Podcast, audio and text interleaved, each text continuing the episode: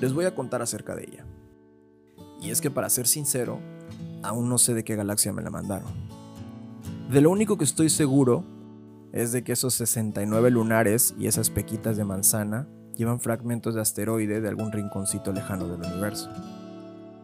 Me gusta la forma en que sonríe cuando tomamos el desayuno. Verán, no sé mucho del espacio o viajes estelares, pero al mirarla con esa magia desbordando el horizonte de sus labios, me gusta suponer que es lo que sienten los astronautas al asomarse por la ventana. Y ella ríe tan increíble que sería capaz de conquistar planetas solo por el fenómeno de escuchar sus carcajadas. Y no quiero ni comenzar con lo feliz que se pone cuando tiene hambre y la llevo a comer a algún lugarcito sabroso.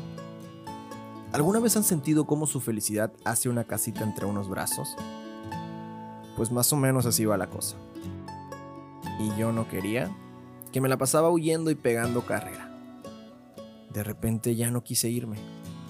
Chance fue un amarre o un toloache. Aún tengo mis dudas.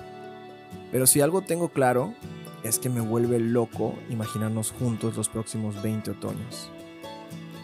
Bueno, para no hacerles el cuento tan largo, si pudiera contarles de manera breve sobre ella, solo les diría que me saqué la lotería sin haber comprado boleto. Imagínense.